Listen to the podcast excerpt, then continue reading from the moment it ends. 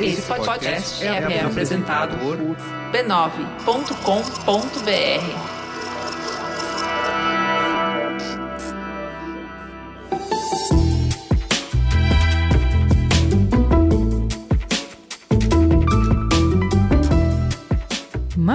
Mamileiros e mamiletes, bem-vindos ao nosso exercício semanal de respeito e empatia. Eu sou a Juva Lauer. E eu sou a Cris Bartes. E esse aqui é o Mamilos, o podcast que faz jornalismo de peito aberto. Vamos então ao recado do nosso anunciante. A Fundação Bradesco foi criada em novembro de 1956 e hoje mantém 40 escolas próprias em todo o Brasil. Em 2019, com orçamento de mais de 650 milhões de reais, são mais de 92 mil alunos na escola básica, no ensino médio, na educação profissional, na educação de jovens e adultos e na formação inicial e continuada voltada à geração de emprego e renda. No início de maio, a Fundação inaugurou a sua presença nas redes sociais para ficar cada vez mais perto das pessoas que fizeram e fazem parte dessa história. Acesse lá, tem Facebook, tem Instagram, tem YouTube e também tem LinkedIn. E aproveita que está por aí pesquisando e assiste o vídeo criado pela Fundação Bradesco. Ele conta a história de uma ex-aluna que se tornou médica. É bem bonito e o link está no post. Eu conheço um monte de gente que estudou na Fundação Bradesco. Eles têm um carinho imenso, que fez esporte lá. Tem muita gente que depois foi funcionário do Bradesco. É muito formativo. A, a lembrança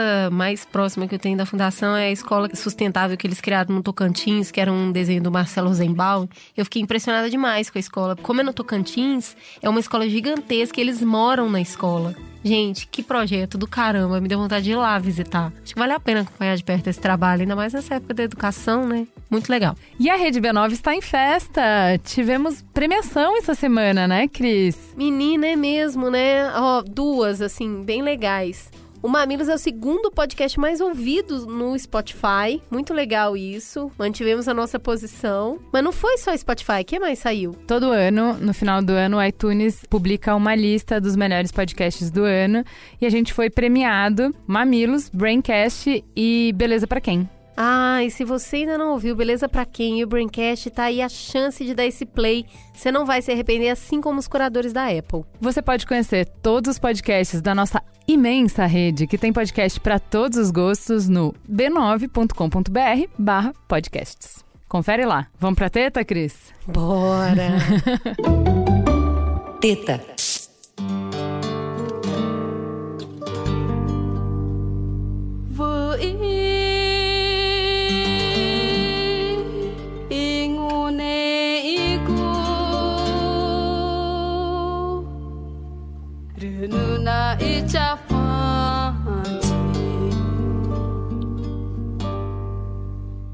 Quando o programa Povos Indígenas de Onde Viemos e Para Onde Vamos foi ao ar em agosto desse ano, muitas pessoas entraram em contato para conversar sobre o conteúdo. Entre elas, um ouvinte que trabalha com turismo nos fez um convite irrecusável para conhecer a Amazônia e o rio Tapajós. A ideia era uma jornada para nos conectar com a ancestralidade brasileira. Cinco dias navegando pelo rio, conhecendo as pessoas, as comunidades, as histórias, os sabores, os cheiros, o jeito de viver. A gente ficou super empolgada e pensou, óbvio, que além de curtir a viagem, ia dar para produzir um episódio fora do estúdio, colorido com as texturas e a emoção de gravações externas. Tudo bem, estava tudo preparado para a gente ir no dia 30 de novembro. Passagem comprada, mala feita, muita ansiedade. Até que na quarta, dia 26 de novembro, uma ligação pela manhã nos deixou atônitas o guia provocador da viagem tinha sido preso.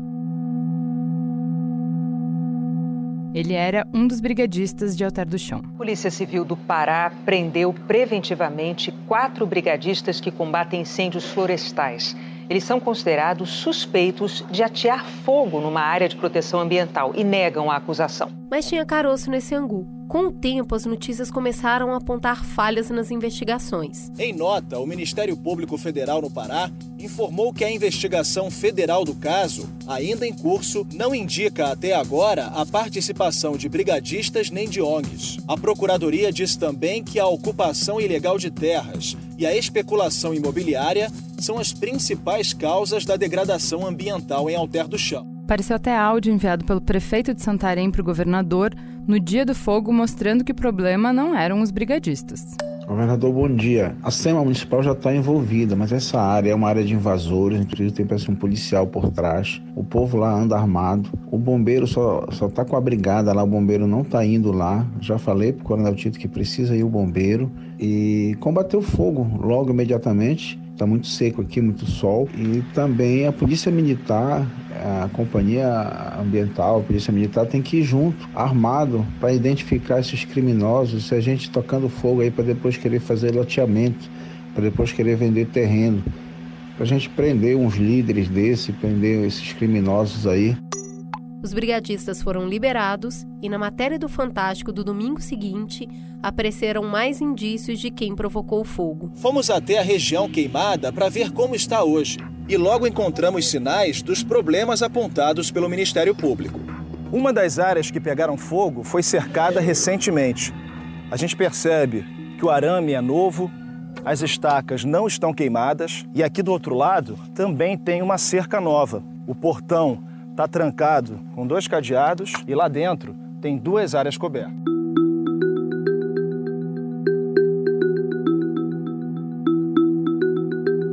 Muitos telefonemas e conversas depois, a gente decidiu manter a viagem. Agora mais curta e com outro foco. Entender um pouco do que acontecia na região. Bem-vindos à expedição Mamilos ao Ter do Chão.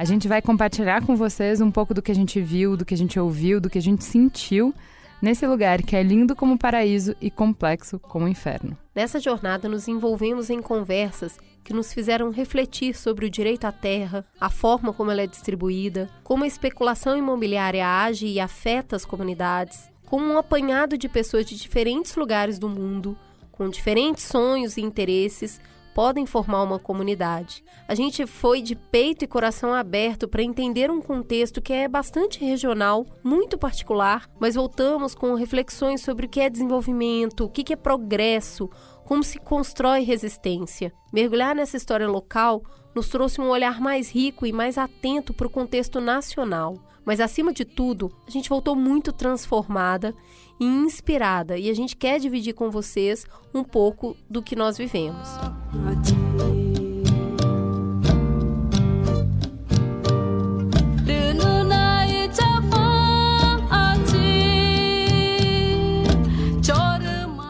Vem com a gente.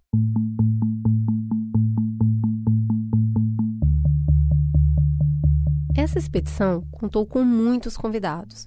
Só é possível entender o lugar vivendo o lugar e falando com as pessoas de lá. Muitas conversas foram feitas com gravador e sem gravador. Nossa percepção da região e dos conflitos vem do que conversamos com um piloto de barco de passeio, que é mais conhecido como lancheiro na região, a fundadora de uma ONG com atuação nacional e com projetos na região, uma jovem indígena que trabalha com turismo no local, uma técnica da UFOP, que é a Universidade Federal do Pará, e um integrante da Brigada Alter do Chão. A gente optou por manter o anonimato de grande parte dessas pessoas para garantir a segurança delas, já que a gente veio embora, mas elas continuam.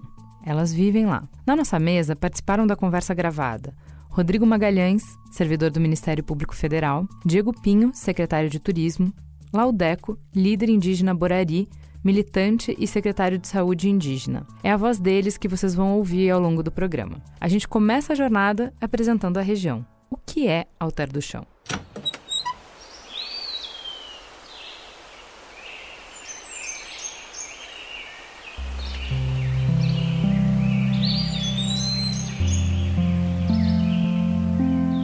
Vamos começar então com o secretário de Turismo de Santarém, Diego Pinho, apresentando o local. Alter do Chão é todo esse paraíso que vocês tiveram a oportunidade de conhecer, né? É uma terra encantadora, maravilhosa, né? De se viver, de morar e que vem despertando justamente a atenção de várias pessoas pela riqueza das belezas naturais que o, a região, o município possui, não somente Alter do Chão, mas o município como um todo, né? É, nós temos aqui um rio, que é o rio Tapajós, em que ele é banhado, ele tem toda sua extensão 134 quilômetros total e 100 quilômetros são de praia, né? Então, desses 100 quilômetros envolve vários outros municípios e boa parte dela fica aqui na nossa, no nosso município. Além da nossa cultura, da nossa história, temos também a nossa gastronomia que tem despertado a atenção do povo brasileiro pela essa riqueza da culinária tapajônica. Fala da culinária, Cris, acho que merece, né? Gente, pisamos em hotel e, falar, e falamos nada de carne vermelha. E a gente comeu peixes deliciosos, assim, não é só o peixe, a pimenta, a farinha, o arroz, o feijão verde, os legumes e as verduras, tudo muito saboroso e muito farto. A gente se fartou, né, Juliana? Tomamos umas caipe louca também. Ó, a costela de tambaqui tá de parabéns, viu? Nunca tinha nem ouvido falar, o negócio, nunca não sabia que dava para um peixe ser tão gorduroso. Achei fenomenal aquilo, mal dá para acreditar. A gente comeu isca de arraia, a gente comeu hum, bolinho de pirarucu. Comemos muito e comemos muito bem, uma delícia. Eu já tinha me encantado com a gastronomia em Belém e agora eu tenho mais um amor para a vida, que é a culinária lá de Alter do Chão. E não é só de gastronomia que se faz Alter do Chão. Agora entrando na conversa, Rodrigo Magalhães, servidor do Ministério Público Federal. Eu acho que Alter do Chão, quando a gente fala em Alter do Chão, primeiro ponto que vem em mente é a beleza cênica, paisagística que de fato acho que é um dos lugares mais bonitos que eu já vi. Enfim, tem um tapajós tatuado no corpo, mas é, além disso tem uma importância em termos de conservação da biodiversidade muito grande. Então a gente tem aqui a Terra do Chão uma das maiores áreas de savana da Amazônia. Quando a gente pensa na Amazônia, a gente sempre pensa na floresta densa, árvores altas, verdes, frondosas, mas aqui também tem áreas de savana, que são áreas de vegetação arbustiva, rasteira, mais espaço, que são, é uma vegetação bastante diferente. E essa savana é rara na Amazônia. Então, se os ouvintes, por exemplo, verem imagens de satélite, perto de Alté do Chão vai ter uma grande área descoberta. E não é desmatamento, é essa área de savana justamente. E por Alter do Chão combinar área de floresta é, densa, floresta aberta, área de savana, faixa de praia e igapó, que são áreas de floresta que inundam durante a cheia, toda essa transição de ecossistemas gera uma biodiversidade muito grande, muito grande mesmo. Então, a, pedido do Ministério Público Federal, por exemplo, os pesquisadores da UFOPA, coordenados pelo professor Rodrigo Fadini, fizeram um estudo da biodiversidade na APA Alter do Chão. Então, para vocês terem ideia, mais de 60 espécies de morcego. E na APA Alter do Chão é, tem a ocorrência de 20% da avifauna brasileira, ou seja, 20% das aves catalogadas no Brasil inteiro ocorre na APA Alter do Chão.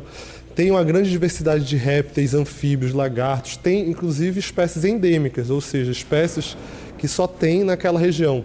Né? Então, quando a gente pensa na pauta do chão, a gente está pensando também não só na beleza cênica, nas praias, na, na, no potencial turístico, mas também tem um grande potencial de conservação de biodiversidade. o Ministério Público Federal pediu um estudo para o ICMBio, né? que é o órgão que faz a gestão das unidades de conservação federal. E nessa nota, sobre a APA Alter do Chão, a situação do uso do solo e da paisagem de Alter do Chão.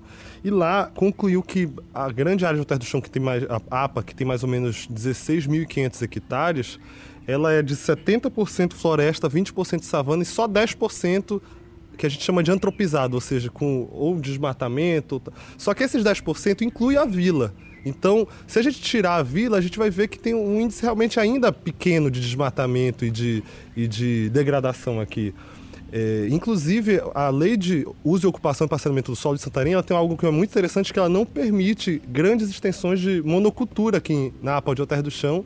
E ela também não permite o uso de agrotóxico e transgênico. Então, mas deu para perceber isso aí, né? Porque a gente chega lá e é verde, verde, verde para onde o olho consegue enxergar é, e é um tipo diferente de verde, né? É, você ficou bem impressionada com isso, de como é compacto. É, a floresta é muito densa, é muito fechada, ela parece um muro. Então você não consegue enxergar muito da extensão dela. Tem uma estrada boa do aeroporto até Alter. E você vê que ela, aquela estrada não deve ter sido fácil de construir, porque é muito fechada, muito densa a mata. É assim, parece que você está em outro lugar quando você se depara com a Capadócia, que é essa área de savana. Que tudo aquilo que era fechado, de repente fica aberto. E tem mosquito, Cris? Menina, comprei repelente à toa? Ri da minha cara, por favor. Por que que não tem? Porque o ecossistema está todo funcionando. Os bichinhos tudo lá na cadeia certa. Quem tem que comer quem tá funcionando. E aí não sobra pernilongo para ninguém, não. O lugar não tem mosquito, amigos. E assim, é um mar, gente. É um mar de água doce, é um troço bizarro. Eu não sabia que isso existia, assim. É um rio tão grande que você não consegue enxergar o fim, você não enxerga de uma margem à outra. É uma areia muito branquinha, muito fininha, uma água muito transparente, muito translúcida, muito quentinha, com um cheiro muito peculiar, o cheiro do rio Tapajós. É uma experiência que realmente não, eu nunca tinha vivido nada parecido. Quisera eu conseguir explicar para as pessoas que estão nos ouvindo o que, que é entrar na água do Rio Tapajós. Eu nasci em Minas e tem muito rio, tem o São Francisco e é uma coisa completamente diferente, como se você realmente estivesse na praia. E eu tive uma reação muito parecida com a primeira vez que eu senti o mar. A hora que eu vi aquela imensidão de água salgada, eu lembro de ficar perplexa. E eu tive a mesma sensação, a hora que eu vi aquele mar de água doce, eu não conseguia acreditar. Tem um determinado ponto do rio onde você não consegue enxergar as duas margens e você entra na água e você fala, gente, não tem condição isso ser água doce. Parece que você tá nadando numa garrafa de água potável, sabe? O cabelo fica muito liso, o corpo não fica pregando. É uma experiência, assim, de uma água que tem um, um, um jeito de levar e tem um cheiro e o céu encontrando o rio que é indescritível. E assim, é um rio que não tem correnteza, é um mar que não tem repuxo. Assim, realmente é uma experiência muito. Gente, tem. Vamos lá, tem concha. Tá? é um rio com conchas. É Eu não sabia que, tinha. que são feitas de artesanato. Inclusive, o cascalho dessa areia serve para construção lá porque ela é mais densa, ela é mais forte. Eu sempre falei para todo mundo que eu preferia campo do que praia. Eu gosto de praia, mas eu sempre preferi campo. Eu gosto muito de mato, de árvore, de natureza. E Alter me deixou confusa, porque é campo com praia, de água doce.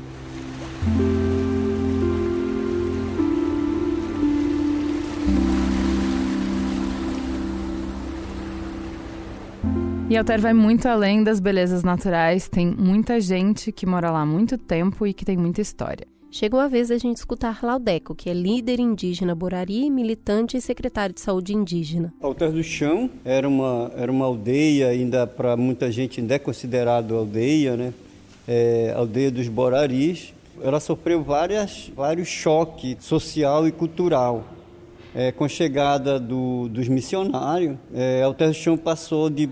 Eles foram tirando essa, essa coisa de, de aldeia e colocaram missão Nossa Senhora da Purificação, isso há, há 300 anos atrás.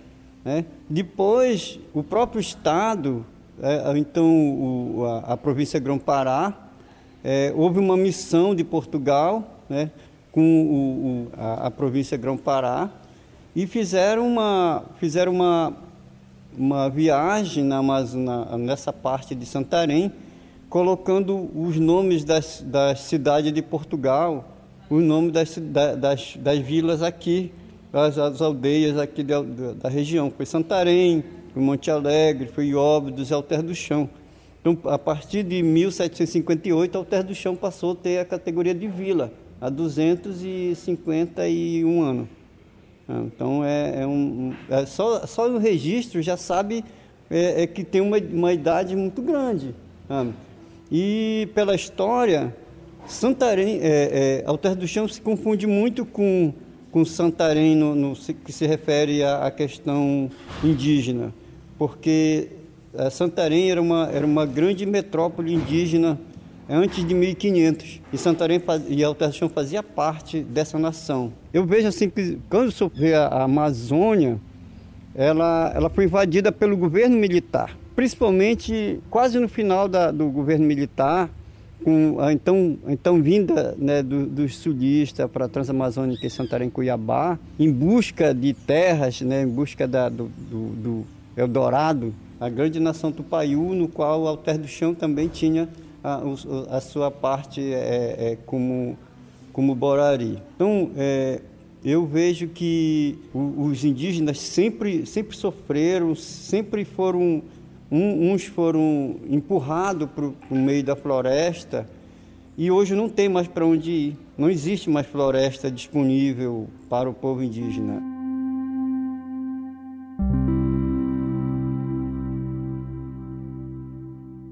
Uma parte interessante dessa história é sobre a hoje famosa festa do Sairé. Sairé, sairé pra dançar. Tucuxi acabou de chegar. Sairé, sairé pra dançar. Tucuxi acabou de chegar.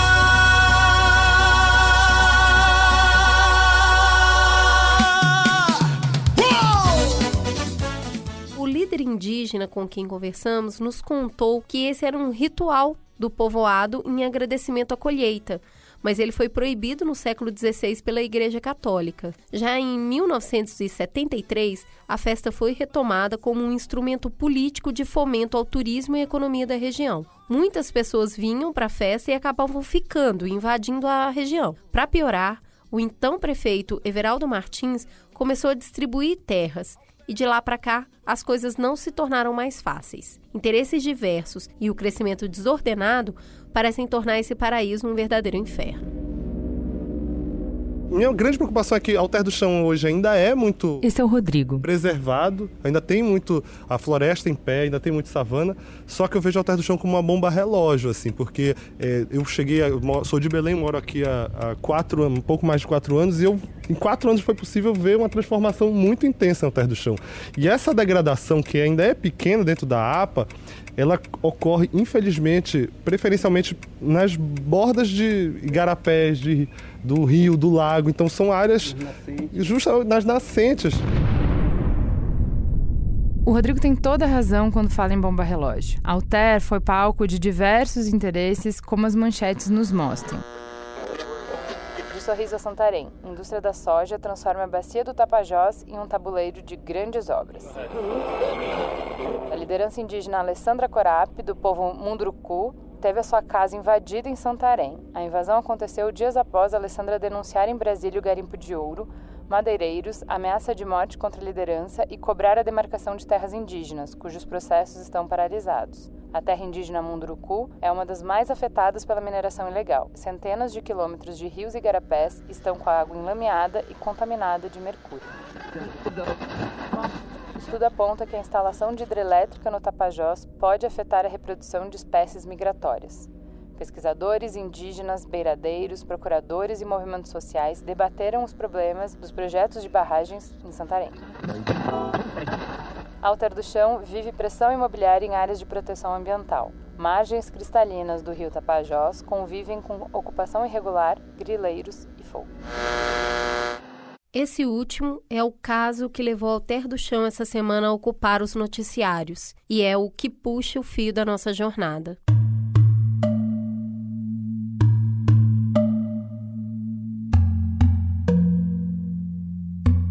Primeira coisa que entendemos é que não é possível falar de especulação imobiliária sem antes falar de grilagem, e a origem do termo já nos mostra a tônica dessa atividade. A, a grilagem de terra ela veio de uma origem. Esse é o O Laudeco. pessoal pegava para envelhecer o, o documento, colocava o documento numa gaveta com um monte de grilo e ele, faz, ele urinava lá e mudava a cor do papel. Então aí isso daí, como muitas, muitas coisas não passavam pelo cartório, era uma coisa manuscrito e tal, e o, o, o grilo fazia essa, essa, essa legalização, essa suposta legalização com a sua urina. Então ele envelhecia o papel, envelhecia o documento. É, a grilagem são formas de se apropriar ilicitamente ou ilegitimamente, ou seja, contrariando as leis brasileiras, se apropriar de imóveis públicos. Então, o que acontece no direito brasileiro? Todo imóvel privado ele tem uma origem pública. Então, tu pode olhar, sei lá, cinco, quatro séculos atrás, em algum momento aquela área deixou de ser propriedade do Estado, da União, do governo federal e passou a ser propriedade de um particular. Então, tem, como a gente diz, tem que ter um destacamento da propriedade. E o que a gente vê aqui é que não, e muitas vezes, a grande maioria dos casos, não teve esse destacamento. Então, áreas continuam sendo públicas. Acho muita graça que a gente dê um nome bem pomposo pra uma coisa que é bem simples, que é roubo, né? É muito louco porque as conversas parece que grileiro é uma entidade, como são os barqueiros, como é a comunidade indígena, e tem os grileiros também. É, porque você vai. A gente vê várias é, manchetes, né? Ai, em conflitos entre grileiros e moradores. Aí parece que é uma coisa legítima, né? E não parece que assim. Crime. crime, né? Não, assim, mas é o pior crime que tem, né? O cara vai lá e, e se aposta da terra de qualquer coisa. Porque olha só, eu, enquanto a gente tava lá, eu, quanto mais as pessoas falavam, menos eu entendia, porque de cidade e tal. A gente já falou que a gente tem um programa sobre é, crise habitacional, que a gente falou um pouco sobre isso, sobre ocupar terras e tal. É, e é engraçado porque é uma coisa muito classe média e tá muito no meu, na minha criação. Você vai trabalhar a vida inteira para garantir um teto sobre a sua cabeça, sabe? Se você trabalhou 30 anos para garantir um teto sobre a sua cabeça, não tem a menor condição de você conseguir aceitar a ideia de que uma pessoa simplesmente vende uma coisa que ela não tem, que ela simplesmente pega, toma uma terra, entendeu? Não tem como você entender isso. Ó, a Juliana ficou tão indignada com isso que ela perguntou pra umas três pessoas diferentes para ver se era isso mesmo, de tão surreal que era. Meu incômodo vem que a gente sempre cria alguns jeitos de amenizar o impacto de crimes de colarinho branco, né? Então, assim, como uh, inicialmente a gente vê na primeira fala que a grilagem era uma questão de é, falsificar documentação. Então, é um crime que você coloca um nome diferente e aí não tem todo o peso de roubo, né? E é esse peso mesmo. Mas, ó, a verdade é que existem três formas de divisão legítima das terras e a primeira delas é a demarcação da área indígena mas ela está enterrada há anos. Algo que é muito importante dizer, a gente tem uma reivindicação de um território indígena aqui, que está com um processo de demarcação há 16 anos aberto e que o processo não está avançando. Por mais que tanto o movimento indígena Borari e o Ministério Público Federal estejam cobrando da FUNAI o avanço desses estudos. Como ainda não está demarcada, a área é pública. Pode morar? Até pode. No meu entendimento, isso não significa que as pessoas não possam morar nessas áreas públicas, mas que elas não podem ter grandes extensões de propriedade, não podem lotear e não podem especular com áreas públicas. Né? A pessoa ter sua casinha ali e viver, eu não vejo como algo ilegítimo, até porque na própria lei brasileira ela prevê alguns casos em que a posse, a, a detenção de área pública ela pode ser legitimada, ou seja, o Estado pode admitir que a pessoa viva ali e more ali. Na verdade, é um, é um termo bem juridiquês, mas chama legitimação de posse. Ou seja, tem uma área pública, mas tu pode continuar vivendo ali de forma legítima se tu atende alguns requisitos. Ou seja, tem que ser uma área pequena, até tantos módulos fiscais, tu tem que ser trabalhado tem que viver diretamente naquela área, permanecer naquela área não pode ser por meio de terceiros ou simplesmente utilizar como uma, é, uma fazenda que tu por pessoas interpostas tem que ter tipo, algum tipo de cultura, é, de é, agricultura mesmo. Enfim, tem alguns requisitos que a lei estabelece que a tua posse, a tua, a tua permanência na área pública, ela é, pode ser legítima. Né? Só que é diferente de uma apropriação indevida de áreas extensas para especulação e loteamento. Isso aí é, desvirtua é, essa figura da legitimação. Então, é diferente uma família comprar uma área aqui, ter uma detenção de uma área e usar para trabalho familiar uma pequena área e a partir disso conseguir a regularização. É diferente de tu se te apropriares de áreas extensas e lotear para comercializar. Então, é, hoje, esse tipo de prática de loteamento sem o título do, do imóvel e sem autorização dos órgãos competentes, por exemplo, o INCRA, né? Então, esse tipo de, de prática é ilegal. A legitimação de posse é uma outra maneira de ter onde morar. A pessoa tem direito a usar a casa cedida pelo Estado, mas ela não pode vender. Ela está fazendo usufruto de uma área anteriormente pública. Tem ainda uma terceira forma de ter uma terra de maneira legítima. Se chama compra direta, e esse é bem conhecido por todos nós. Uma pessoa tem um bem e vende para outra que deseja comprar. No caso de Alter, quem tem essas terras não loteadas é a União. As áreas da União, elas são, é, vem, podem ser vendidas. Então, tu podes pedir nos órgãos competentes a regularização daquela área. Tu vai pagar um valor para a União e esse valor tem um uso público, né? Vai ter um, é, é, isso é muito comum. Como o primeiro, a origem do imóvel, é, como eu falei agora há pouco, todo imóvel particular tem uma origem no imóvel público. Em algum momento ele foi cedido, mas ele é vendido a rigor. Ainda que a preços mais baixos de mercado, é possível regularizar, regularizar esses é, imóveis junto à União. Então, todo a, a, gente aqui em Alter do Chão,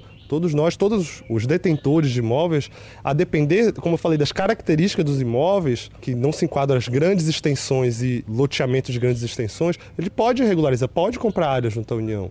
Então, tem, basta atender os requisitos legais, procurar o, o INCRA Terra Legal e ir lá e regularizar.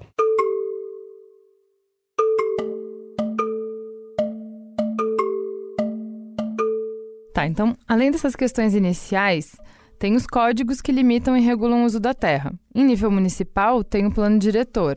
No caso de Alter do Chão, no ano passado, uma série de audiências públicas foram feitas para o povo participar da elaboração do plano e dessas reuniões saiu um documento.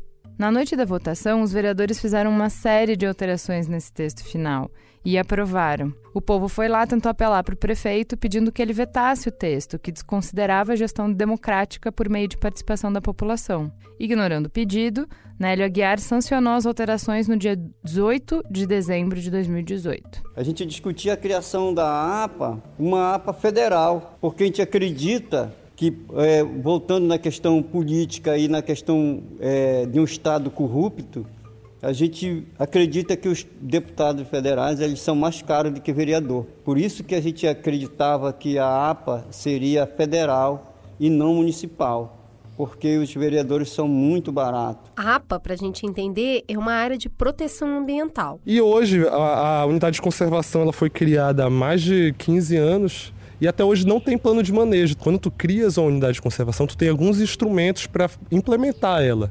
Então tu tens um plano de utilização que estabelece regras para a utilização dessa área.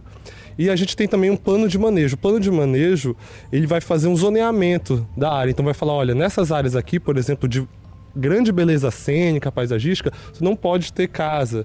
Nessa área de savana aqui que tem uma importância ecológica muito grande, que foi a área que que é a área que frequentemente pega fogo, tu não pode ter construção nenhuma. Então vai estabelecer um zoneamento para implementar de fato. Então, é uma alter do chão, a APA alter do chão, ela é uma área de conservação que ela não está zoneada, ela não tem um plano de manejo. Então, a APA em si já é uma unidade de conservação muito branda. E ainda fica ainda pior porque ela não tem um plano de manejo estabelecendo um zoneamento. Então, por exemplo, a gente tem aqui na vila a área consolidada, a área urbana consolidada, né? Que tens casas nas, nas margens do, do lago, só que essa área urbana já está consolidada. Então, ok, mas e dali em diante? O que, que vai ser feito? Se todo mundo quiser construir casas nas margens do Lago Verde, vai ser possível? Então, a gente não tem esse tipo de regulação, de restrição que deveria ter. E não só uma, uma, de onde pode, onde não pode construir, mas também que tipo de construção é possível, que tipo de construção não é possível. Então, a gente pode construir uma casa que desfigure uma paisagem, por exemplo, Atualmente a gente não tem esse tipo de regulação. Aí eu fiquei pensando, mas se a gente tem uma terra hoje, eu compro uma terra lá de uma dessas maneiras legítimas aqui que a gente falou, eu tenho usufruto da terra. E eu vou construir ali. Por não ter uma regulamentação, a minha pergunta foi: eu posso construir o que eu quiser? Eu posso construir um prédio de 15 andares, por exemplo? E aí, a resposta veio do Ministério Público. Na verdade, não, porque aqui, é, em aqui em Terra do Chão, em Santarém Terra do Chão, tem um plano de utilização, de uso, ocupação e parcelamento do solo urbano. E que ela impede esse tipo de. não autoriza esse tipo de construção na margem do, do rio e do lago. Então tem algumas regras, e tem inclusive as regras do Código Florestal Brasileiro que não permite construir nessas áreas de preservação permanente, áreas de APP. E que elas não precisam. Ela independe da criação da APA de Alter do Chão. Essas áreas é para proteger qualquer área do Brasil que se enquadre em determinadas categorias. Mas aí, né? A regra é regra. Mas aí vem os grileiros e ignoram tudo, todas as regras.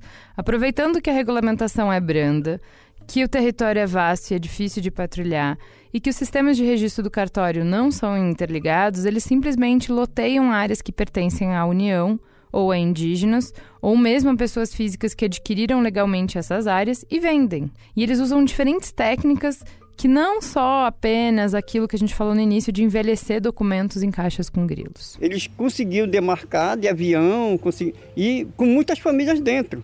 Aí que virou tantos conflitos que até hoje existe morte no, no campo por causa desses conflitos, porque o, a, as pessoas estão lá, né? Você vê que as pessoas é, passaram de pai para filho, filho já. E aí vem um cara e diz que está pagando imposto. Aí a gente pensa que é só coisa do passado. Mas o líder indígena nos conta de um fato que aconteceu agora, ano passado. Ano passado, na época do Sairé, as máquinas vieram para mexer a rua aqui, ao terra do chão, aterrar e tal. Aí quando o presidente do conselho é, daqui viu, as máquinas não estavam mais aqui. Elas estavam lá na área, máquina da prefeitura. E eu fui no conselho da, no conselho da APA e questionei isso aí. Por que está numa área de tá, tá em litígio? Por que, que a prefeitura autoriza a máquina ir para lá. E não foi por acaso, não. Esse cara que era o, o grande especulador lá, lá da área, ele trouxe família de outro município com criança para estudar e forçaram e, e, reivindicaram para o, o, o, transporte escolar buscar essa, essa, essas crianças lá para estudar. É, já estavam articulando com baixo assinado de uma comunidade mais de cima um pouco para chegar luz lá, em função né, de ter uma família que não tem luz, que tem, precisa ter estrada para ir buscar o, os filhos para estudar. Tem todo um contexto que não aparece nessa, não aparece nessa, nessa, nesse grande movimento. Inclusive eu participei da, da, da audiência no qual né, esse camarada foi lá depor, foi lá, não, de, não foi depor nem como testemunha, né, mas eu assisti na Justiça Federal e eu vejo sim que a gente vem acreditar que existe, tem sim participação de gente poderosa. Não é só, esse camarada não tem o poder suficiente para segurar essa, essa, essa onda, não. Tem outras pessoas. Tem casas, o pessoal é, capinou, limpou o igapó no verão. Quando chega no inverno, o peixe não tem mais aonde se esconder. O cara limparam, limparam um, um lado da Floresta Encantada, que é um meio de, de, sobrevivência da comunidade do Caranazal. O pessoal não podia mais fazer passeio lá, que os caras davam um tiro de lá da casa, entendeu? É muito perigoso. Eu, assim, sou testemunha de como os fiscais da SEMA são empenhados. Só que é, são poucos fiscais e eles não têm porte de arma. Muitas vezes não conseguem é, apoio da Polícia Militar Ambiental, por exemplo. Ah, daí não dá para entender, né, gente? O que, que o fiscal precisa de porte de arma? Ele é um fiscal, ele vai falar, ó, oh, gente, não dá para construir aqui, tira tal. Porte de arma é uma coisa meio pesada, né? Por quê? Aí o servidor do Ministério Público respondeu. É porque, na verdade, quando a ideia de grilagem tem um significado muito pesado para nós aqui na Amazônia. Então, tem o caso da figura que simplesmente forja um documento, ou às vezes nem tem documento, mas tem há também a apropriação através da força da, da área. Então, tu cria uns, uns documentos só para dar uma aparência de legalidade ali, mas tu mantém a detenção da área através da força, através da, da de arma, de ameaça. Isso é muito frequente aqui. Então, é, os fiscais da, da, da prefeitura, da SEMAS, eles realmente, sou testemunha de que eles são empenhados, mas são poucos, não temos muitos peritos e assim eles estão trabalhando em condições inseguras, então eles precisam é, de maior interlocução com polícia militar, precisa maior interlocução com o IBAMA, é, precisa realmente todos, prefeitura, estado e união, ter uma interlocução para defender essas áreas. Então essa certeza ela não vem só do servidor do Ministério Público. Lembra do áudio do prefeito Santarém pedir a ajuda do governador para combater o fogo? Ele fala sobre essas ameaças de grileiros. E é importante falar que eles não só loteiam e vendem, eles podem vender uma mesma área para diferentes pessoas.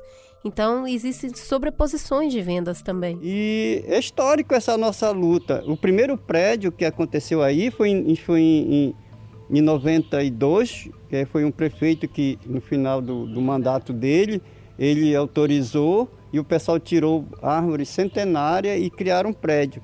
Paralelo a esse prédio, é, fizeram um trapiche dentro do lago.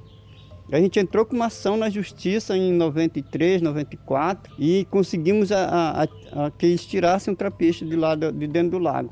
Mas a gente não conseguiu tirar a casa. E essa casa está em litígio há muito tempo.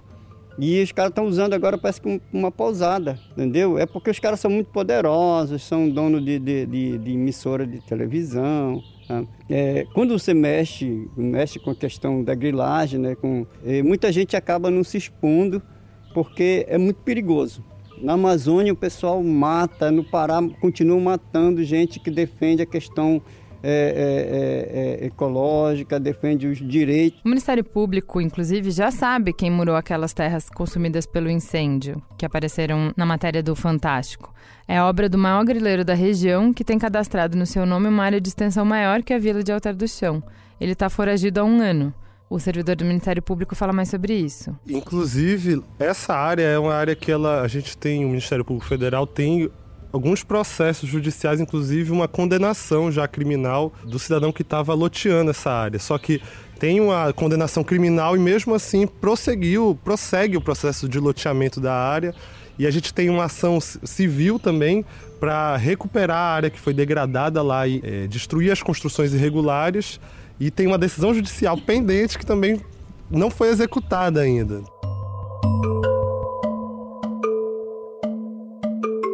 Ok, para além dos crimes, existe uma outra discussão importante que uma região tão espetacular como Alter do Chão levanta. É a polêmica da especulação imobiliária, que faz estragos em todas as grandes cidades do Brasil e que esse caso específico é bem didático para a gente entender como é que funciona.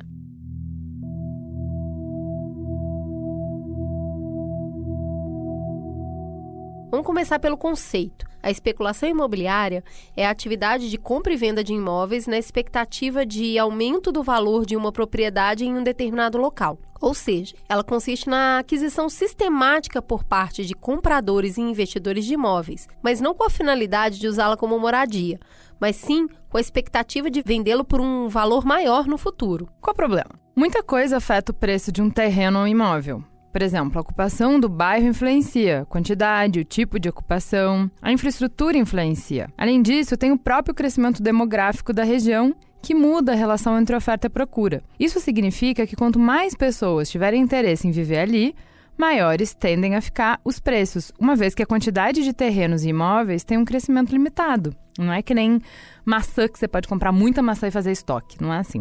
Pois é, o proprietário de um imóvel em geral, ele não tem meios de sozinho alterar essa condição.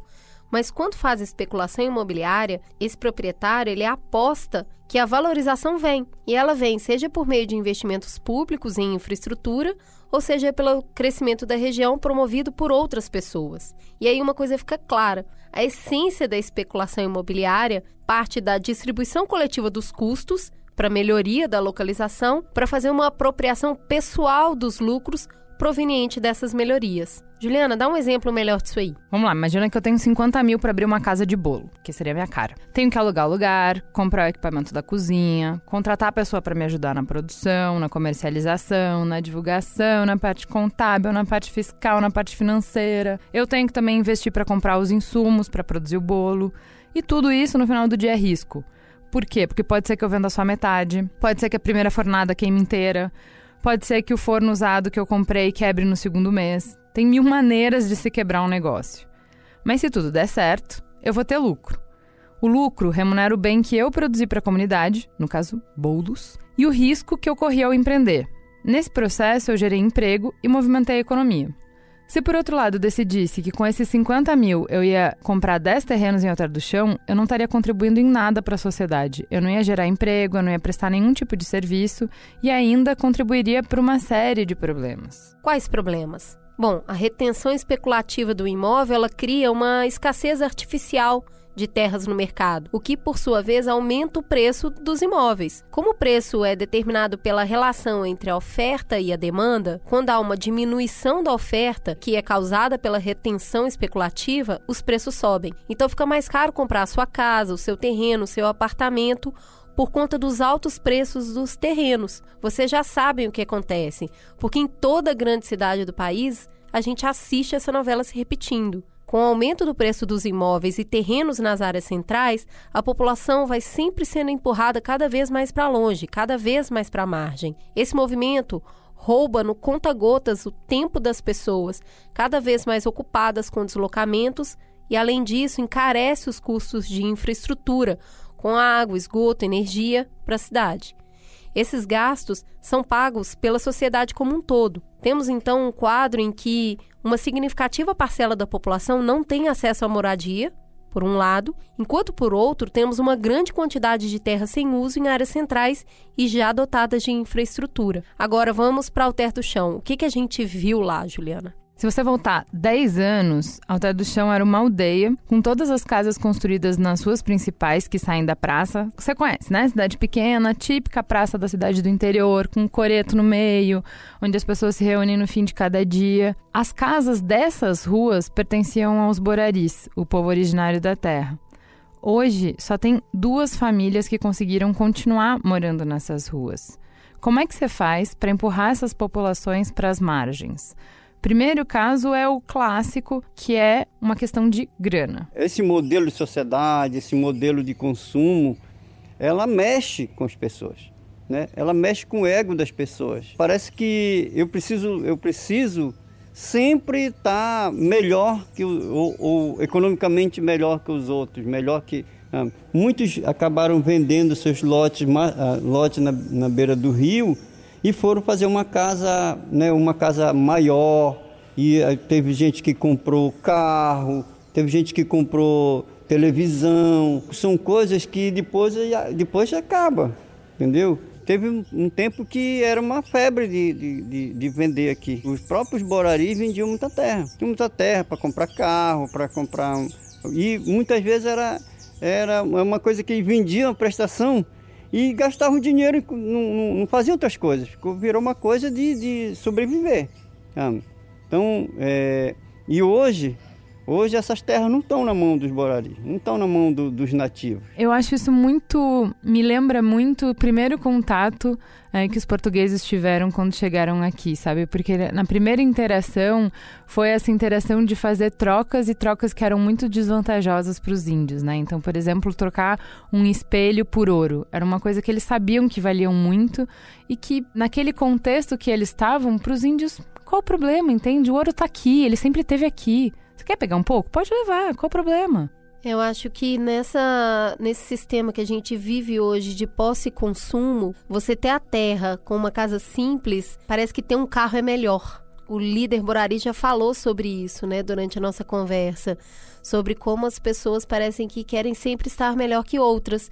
E é uma troca desvantajosa, aproveitando da ignorância no sentido de não saber o que fazer a partir dessa troca. Mais uma vez vem aí o capital, né? A falta de educação financeira que a gente tem que acaba trocando bens de propriedade por bens de consumo que se esgotam e geram miséria depois. Nem em 1500 a gente parou no escambo, né? Agora, né? Quem não é convencido pela grana ainda é empurrado de outras maneiras. Vamos voltar para o líder Borari. Eu vejo assim que houve, houve assim várias, vários tipos de momentos que foram o jeito de tirar as pessoas. E um deles é, era que as pessoas vinham e às vezes fazia amizade com o dono da casa e ficava lá e passava só um dia porque o, o, banheiro daquela pessoa era de buraco, um, um, um, buraco negro e tal. E depois ele resolvia a comprar um pedaço desse terreno. Fazia a casa dele, o cara às vezes virou até compadre um dia. E esse, essa pessoa ficava tomando conta da casa. Mas o terreno do cara ficou, ficou muito pequeno e, e o manejo da próprio sanitário dele foi ficando impossível fazer o manejo todo ano. Teve um momento que houve reclamação desse vizinho pelo mau cheiro do banheiro e tal. E uma das coisas que as pessoas acabam se convidando a se retirar por essa, essa coisa de constrangimento. E aí a situação só se agrava, porque o Estado, que deveria mediar essas relações, ele faz parte do problema. Lembra do início lá do programa, quando apresentamos a história de Alter do Chão e falamos como a região começou a crescer e aparecer no cenário turístico nacional e internacional através da festa do Sairé? Então. Pois é, então o prefeito na época, ele pegava e as pessoas que queriam um pedaço, ah, quer um pedaço? Tá lá, ia lá e marcava. Esse pensamento era agradar pessoas, pessoas que financiavam campanha, pessoas que tinham influência de, de sobre os eleitores. Então você vê que as primeiras casas é, de pessoas de Santarém, você vai ver que são pessoas influentes, famílias influentes na, na, na sociedade, no, no comércio é, na política, pessoas que chegaram a ser deputado estadual, federal, é, é, pessoas de, de cartório. Né? Então, não era para fomentar a economia, e sim para agradar pessoas que vinham para cá na época. Tem formas mais sutis de criar distorções que não só distribuir de forma desigual as terras. Pensa com a gente. Você tem uma avó, sua avó tem 20 netos.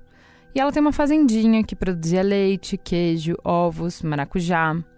Ao invés de repartir a terra entre os netos, ela resolve vender.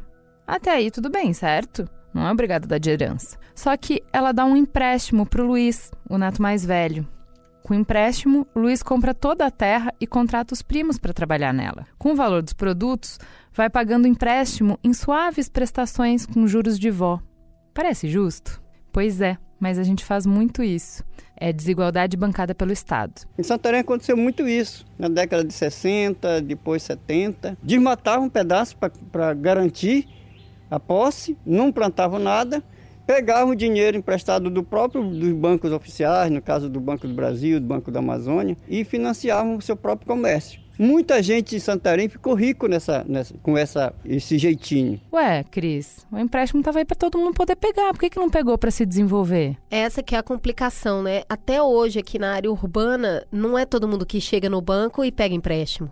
Você tem que ter o tal do score né? Você tem que ter um nome na praça, você tem que ter uma coisa muito básica chamada CPF. Então a gente já começa a ver o recorte de quem consegue adquirir uma terra a partir daí. Então esse Luiz, né, o netinho preferido da vovó, que é o banco, ele tinha as condições de chegar lá e pegar um empréstimo e a partir do momento que ele pega, ele coloca, ele vira o dono do meio de produção, lembrando o programa anterior sobre desigualdade, e a partir daí coloca pessoas para trabalhar para ele, que é o proletário, e isso vai virando essa bola de neve perpetuando o posse. Além de desigualdade econômica e social, essa divisão que vai se estabelecendo entre a vila, que é como eles chamam a parte antiga, a parte nobre, a parte ali do coreto, da praça, sabe?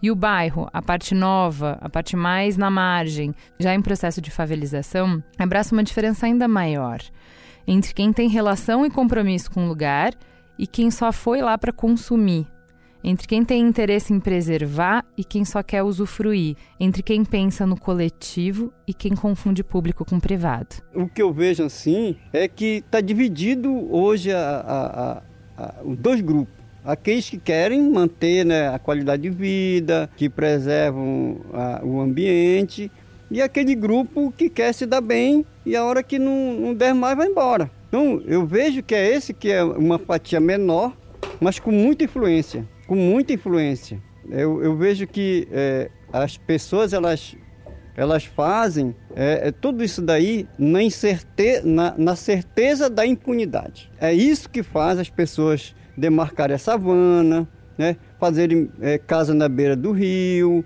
na certeza da impunidade. Porque se eu sou um, um, se eu sou desembargador do Tribunal de Contas do Estado, parece que me dá o, o direito de eu estar acima da lei. Porque eu sou uma das pessoas que vou julgar a conta do prefeito. E se o prefeito não liberar uma, uma área onde eu quero, eu não aprovo a conta do prefeito. Porque a gente sabe como é que funciona a questão política. Se eu não dou no meu empreendimento, se eu não dou um apartamento para o procurador da prefeitura, eu não faço meu prédio. Então é assim que, que funciona, sabe? Todo nas escuras, todo, sabe? E as pessoas, as pessoas perderam não só o medo, mas elas perderam a vergonha. É isso que é, que é a coisa. As pessoas perderam a vergonha. As pessoas andam, o pessoal fala, esse cara é, é ladrão, o cara roubou, sabe? E as pessoas não estão nem aí, cara. Parece que é, é, vergonha é ser pobre. O resto, teve um, um prefeito que falou, falava assim, no processo eleitoral, o erro é só perder a eleição. Como se ganha eleição, não interessa. Então é essas coisas assim. Pô, eu vou ganhar um apartamento num prédio que está irregular, mas é, nem que as pessoas falem de mim, mas as pessoas falam porque tem inveja, porque querem um apartamento também, tem tudo isso aí.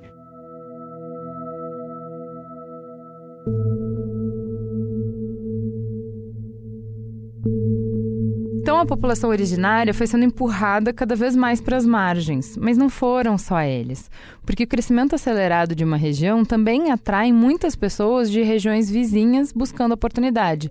Cris, quem que a gente conheceu que nos contou uma história sobre isso? O lancheiro, né, a pessoa que trabalha com o barco de passeio da região, nos contou muito emocionado sobre como a vida dele acontecia em Alterra. Ele era de uma região também amazônica, acabou indo para lá porque a mãe foi morar lá e, e, se casou. E o padrasto dele, que é um borari, resolveu dividir as terras que tinha, dividiu entre os filhos. Ele, como enteado, também ganhou um pedaço de terra. E aí ele fez todo o esforço para fazer a construção da casa dele.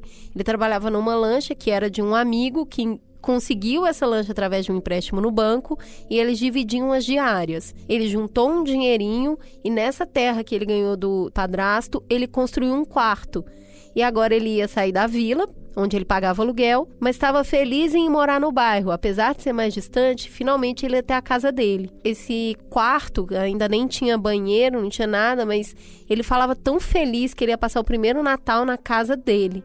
E agora os 300 reais que ele ia deixar de pagar aluguel ia começar a virar uma poupança para ele comprar a própria lancha. E a partir do dinheiro da lancha, ele ia continuar a construção dessa casa. Então a gente vê uma história muito comum de uma pessoa que estava ali vendo a vida melhorar e estava feliz com isso. Ele também fala com uma lembrança muito nostálgica e muito carinhosa que ele era uma criança que vivia à margem do rio Amazonas. É, e eu falei com ele assustado: Não, pelo amor de Deus, você não era daquelas crianças que andava de barco sozinha. Ele, sim, com quatro anos, três anos. E quando apareciam grandes transatlânticos, a gente pegava a canoa, ia rente a esse transatlântico e o pessoal jogava lá de cima mantimento, roupa, remédio e a gente voltava feliz para a aldeia levando tudo isso. O que eu entendi pela história dele é que não existe felicidade se você não tiver a sua própria casa, porque quando você paga para morar em algum lugar, você vai passar a vida sem ter onde viver. Você vai estar sempre vivendo preocupado com o que pagar para ele é muito importante que ele tenha ganhado ali um pedaço de terra e esteja construindo a própria casa.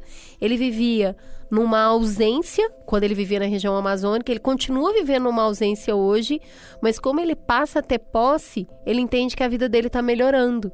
Então, ter hoje a casa, a possibilidade de ter um barquinho próprio no futuro, faz ele entender que a vida dele só tende a melhorar. Mas por que, que ele veio para a cidade então? do que deu para a gente entender da conversa, ele não via possibilidade de trabalho no lugar onde ele vivia. E já que a mãe tinha vindo para Alter, ele veio para cá e aqui começa a viver de aluguel, mas ele tem trabalho. E é muito interessante ele falar disso, que ele trabalha do que aparecer. Então ele foi servente pedreiro, ele trabalhou em comércio, até ele conseguir um trabalho de na companhia energética fazendo leitura.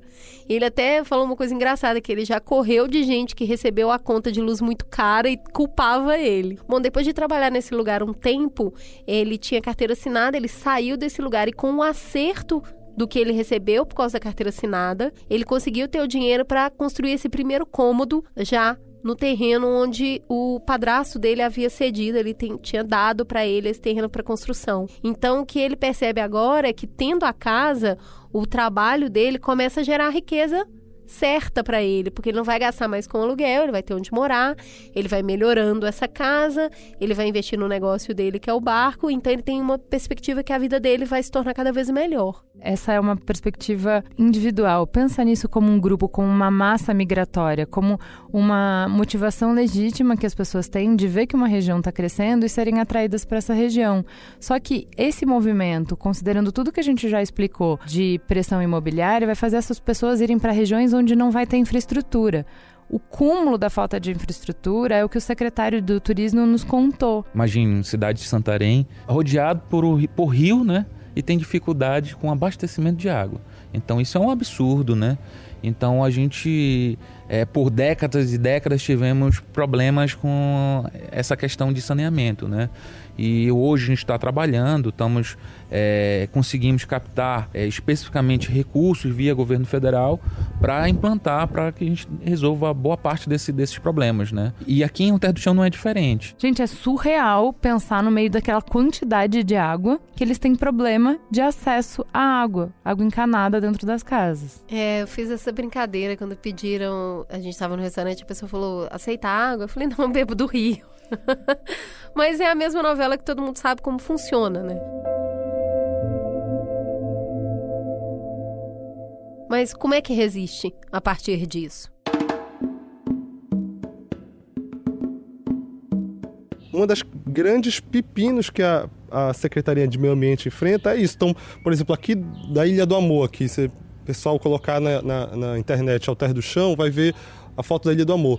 No lado oposto da Ilha do Amor tem uma, uma serra, uma serra da Piraoca. E lá, por exemplo, se alguém chegar e se apropriar daquela área e pedir uma licença ambiental e a cumprir os requisitos para licença ambiental, é capaz da pessoa conseguir essa licença, porque hoje não tem um instrumento que vai falar, olha, nessa área não é possível construir, e mesmo sem a pessoa tem a propriedade. Então, esse tipo de ocupação desordenada tem que ser, tem que é, realmente ser enfrentada. Mas e aí, Cris, dá para barrar esse crescimento? Me parece que quando a gente quer barrar isso, a gente está lutando contra a própria lógica do progresso. Se eu enxerguei aqui uma oportunidade de exploração no sentido de ganho capitalista, dá para desenvolver uma cidade pobre vai virar uma cidade rica e de cidade rica ela pode alavancar uma região inteira. Então, vai trazer gente do mundo inteiro, vai construir resort, vai vir cada vez mais gente, vai vir é, melhores professores para as escolas, para as crianças, vai ter melhor saúde, vai ser um polo de turismo. Então, uma comunidade que era pequenininha,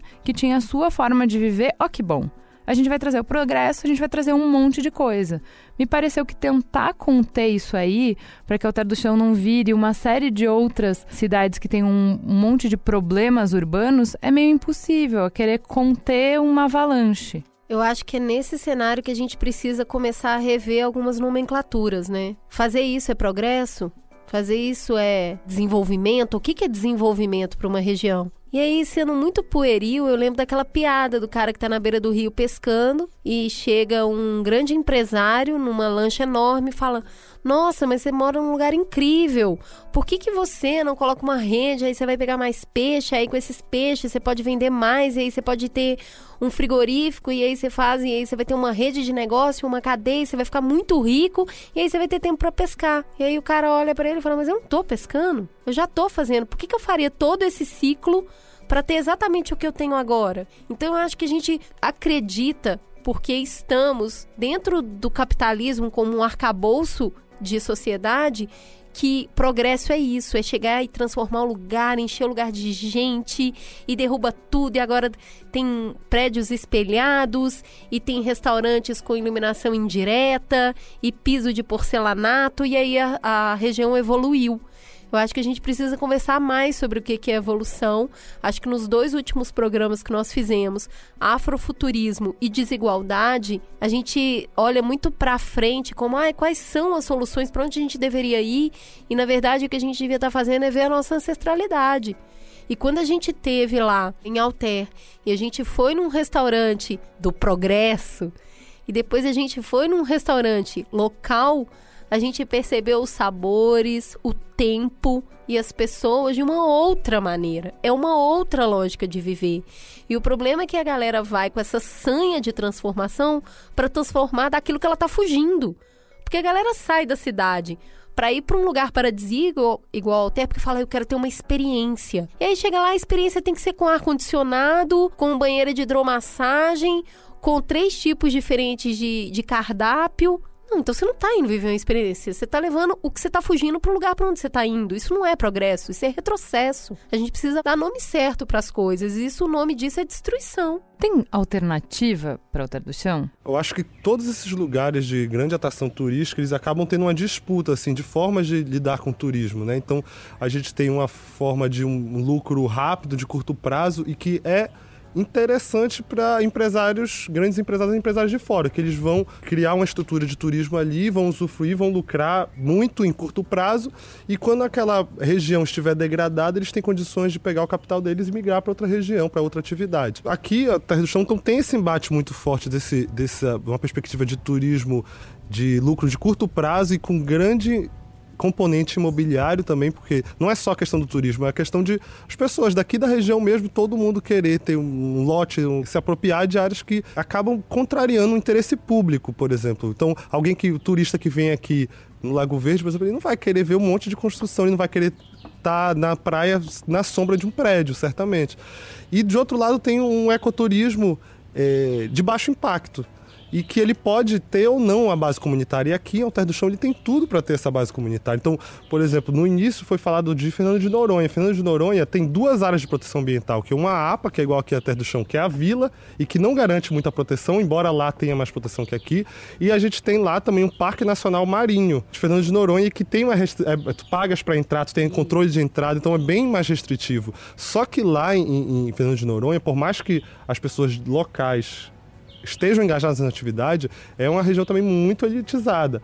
E aqui em Alter do Chão, a gente pode ter um ecoturismo de baixo impacto conduzido pelas comunidades. Então a gente tem o movimento indígena, a gente tem os barqueiros, catraieiros, tem conselho comunitário, uma série de grupos populacionais aqui em Alter do Chão que conhecem como ninguém essa região, que tem condições de fazer expedição para é, observar ave, que tem condição de fazer passeio de barco pra, aqui para o Canal do Jari, aqui para o Lago Verde.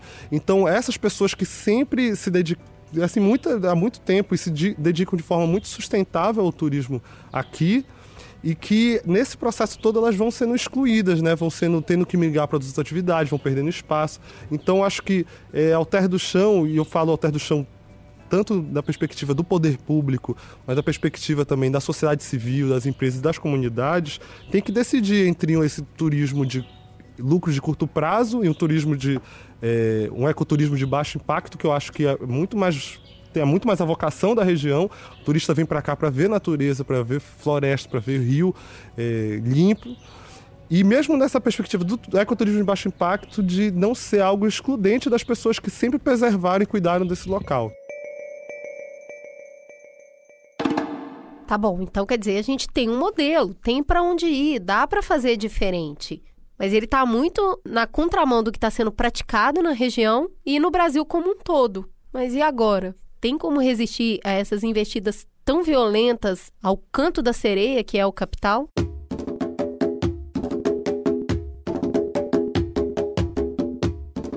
Nós somos um distrito de Santarém. Nós não temos autonomia política como município e nós temos só 1,5% do eleitorado de todo o município. Nós não elegemos nenhum vereador, né? nem meio vereador a gente elege com o nosso voto, entendeu? Então, com isso, a gente tem, tem lutado na parte organizativa, colocando a importância que a Alter do Chão tem no, no contexto econômico para o município. E não no, no, não no, no contexto é, de números de voto. Então eu vejo assim que é, se o Alter do Chão não quiser votar num prefeito, ele vai se eleger de qualquer maneira. Porque historicamente Santarém ninguém, ninguém se elegeu com menos de 2 mil votos de diferença de um para outro. Então, Alter do Chão, se não deixar de, de, se deixar de votar, não é por isso que um prefeito vai ganhar ou vai perder. Então, eu vejo assim que o contexto de Alter do Chão, no que a gente tem defendido, é a, a importância econômica, né? Hoje, é, Santarém é destino turístico. É Santarém mesmo ou é por causa de Alter do Chão? Tem muita gente que vem vem para Santarém, vem, fica no aeroporto e de lá vem para Alter do Chão e volta para o aeroporto e não vai para Santarém. Mas eu queria colocar assim, é, é como a, a, a, comunidade, como a gente se organiza e como a gente tem dificuldade. Vem por tudo isso que está acontecendo, sabe? A especulação imobiliária, invasões de terra elas não, não, não, não são sem a, a, o conhecimento da, da comunidade, mas também a comunidade não, não fica de braços cruzados. Né? O próprio povo de Alter do Chão não fica de braço cruzado. Então, cada vez que a gente está se organizando, aparece uma nova coisa. Acho que a gente ficou muito impressionada, né, Cris, com a atuação política, com essa organização política que a gente viu nesse líder comunitário que está desde os anos 60 fazendo desde sindicato, associação comunitária. E aí a gente percebe que é uma forma de, de se envolver e de fazer político que está muito distante da minha vivência e da vivência da Cris. Que a gente vê muita articulação é, por redes sociais e tal, e, e, as pessoas pouco envolvidas nos conselhos que elas têm acesso. Pouca formação política de participar de reuniões comunitárias, né? É muito impressionante isso porque pensa bem, para ir da primeira comunidade ali da região até a última comunidade são 18 horas de barco. A hora que você passou em cada comunidade contando, né, uma iniciativa, eu vou dar um exemplo prático aqui, para a construção da creche indígena de Alter do Chão. Eles foram passando de comunidade em comunidade para fazer esse projeto e para construir essa creche. Um monte de comunidade era resistente, porque as comunidades mais ribeirinhas e mais afastadas, elas falavam: "Ué, mas para que uma creche indígena?" E aí, tendo o conceito de creche, um depósito de criança. Por que vocês estão colocando as crianças no depósito? Eles têm que passar, você tem que explicar: olha, não, ali na vila a gente trabalha, muitas mulheres trabalham, então elas precisam de um lugar seguro para deixar as crianças. Os professores também vão ser indígenas. Então, teve um processo de convencimento da necessidade dessa escola no lugar. Então, você passou da primeira até a última comunidade, são 18 horas de barco para fazer esse trabalho. A hora que você chegou na última, a primeira já está em outro ponto da discussão. Olha o tempo que isso leva, olha a energia que isso leva. Então, é um trabalho constante, ele não acaba. E o próprio líder comunitário fala de várias outras iniciativas para movimentar politicamente a, a comunidade. Vamos ouvir quais são elas. Temos várias, várias organizações, temos Associação de, de Indígena, temos movimento de mulheres indígenas, tem clube de futebol, tem conselho, o conselho comunitário, tem a associação de catraeiro, a associação de lancheiro, associação do comércio local. A gente ficou impressionada, né, Cris, de ver um, a, a, atuação de uma dessas associações, como é que ela impacta na vivência do turista, que é a TUFA, que é a Associação dos Transportadores Fluviais. O que, que a gente teve de experiência lá? Foi muito legal, porque quando a gente estava dentro do barco, uma das primeiras conversas que eles começam a ter entre eles ali é a quantidade, né? A primeira pergunta que eu fiz pro barqueiro, pro lancheiro, foi: Você não tem medo de chegar um empresário aqui com todos os barcos arrumadinhos, tudo a mesma pintura, o número 1, 2, 3, 4, 10, e aí nunca mais ninguém ah, andar no, na sua lancha? Ele imagina. E aí ele deu um sorrisinho maroto, bem tranquilo, sabe? De quem tá seguro. A Tufa garante que cada lancheiro tenha no máximo dois barcos e assim a gente consegue ter trabalho para todo mundo. E a gente percebeu que essa atuação é tão clara que quando chegou num determinado ponto do rio, a gente falou, a gente queria ir para lá. Ele falou, não, ali já é outra comunidade, então vocês têm que descer aqui na praia, aí vocês passeiam aqui, aí você vai pegar outro barqueiro, porque ali é outro passeio.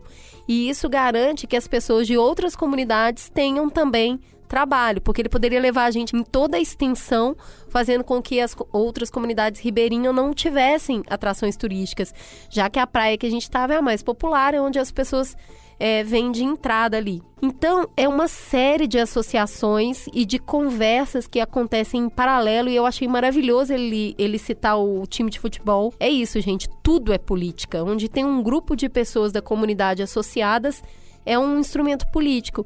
E aí acontecem todas essas discussões. Ele fala, né, a gente não tá de braço cruzado, cada uma tá puxando uma discussão diferente de, sobre como tornar o lugar sustentável, não matar a galinha, sabe? Quebra alguns ovos, mas todo mundo tentando proteger a galinha. Todo mundo sentado na mesma mesa, discutindo, gente, circular. E aí é muita gente pensando, e aí não chega no lugar. É, ele comentou com a gente: nossa, mas que canseira, hein? A gente parecia que tava correndo atrás do rabo. No... Aqui.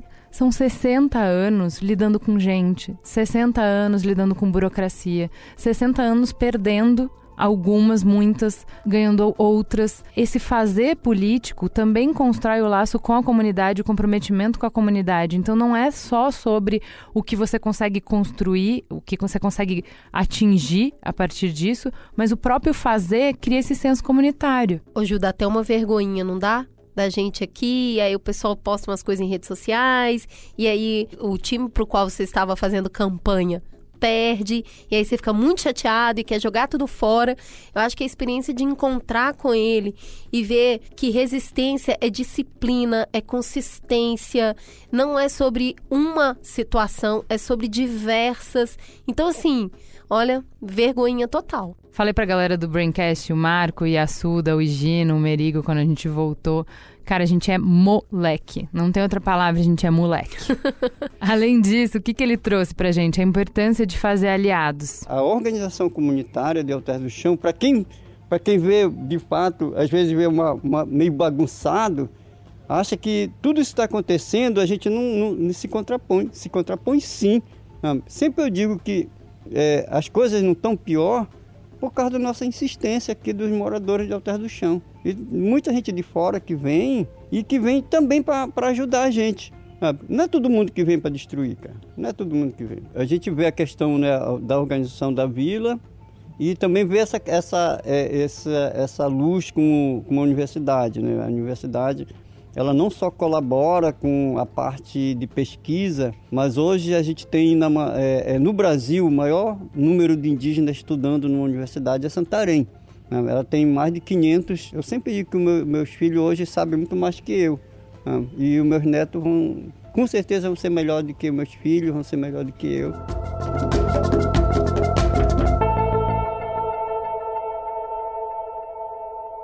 Eu acho que dentro dessa conversa inteira aqui, é óbvio, babei quando ele falou da universidade. Eles, é, na verdade, várias pessoas citam a universidade como um polo de conhecimento e de pesquisa, e aí pesquisa bate muito forte o tempo todo, e tudo isso leva tempo, né? Fazer essa política de associação, poder ir numa reunião, poder pegar o barco e falar com uma pessoa, poder ir lá na faculdade, poder fazer pesquisa de campo, tudo isso é tempo. Então a lógica do viver é outra. Se a gente está aqui na cidade trabalhando 12 horas por dia, ficando duas horas por dia no transporte para ir para voltar, você não tem energia, você não tem tempo para fazer política. E isso fica muito claro quando você vê lá. É, quando a gente esteve nesse, nesse restaurante local e a gente estava no meio de uma conversa super acalorada, conhecendo mais a região, o cacique foi dormir. E aí a gente da cidade olha e fala: como assim? Que falta de educação? Ou não sei. Eles respeitam outro tempo outra lógica de viver. Eu acho que mais do que eles respeitarem, tem uma questão de quanto eles são consumidos e de quanto eles consomem. A lógica do capital empurra a gente para fora da política. Não é uma decisão da Bia que ela não quer fazer parte de todos os conselhos feministas e reuniões feministas. Não é uma decisão da Bia que ela não vai fa fazer parte do Grêmio Estudantil. Não é uma decisão da Bia, não é. Ela está trabalhando aqui na lógica do capital é, das nove às, às seis. Depois ela fica horas para o transporte e ela se consome com todas as coisas que o capital te consome e aí você realmente não tem tempo nem energia para política. É isso mesmo.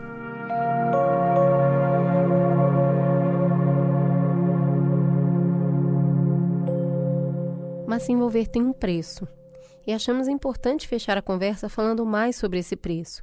O preço de enfrentar interesses poderosos, o preço de ter uma opinião, o preço de fazer oposição política, que nunca foi confortável, nunca foi simples, nunca foi fácil, mas que nitidamente está diferente agora, não só para eles, está diferente para todos nós entender melhor o que aconteceu lá em Alter do Chão, porque ativistas que trabalham voluntariamente para proteger a floresta foram acusados de serem responsáveis por incêndios criminosos e presos sem uma investigação séria, é importante para a gente compreender o que mudou no último ano no cenário político brasileiro.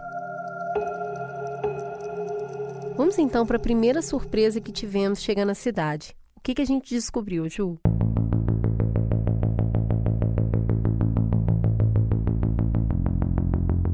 A gente descobriu que a região ficou sem internet por dois dias, justamente no dia da prisão. E mais, que isso nunca tinha acontecido antes. Manja Bacurau?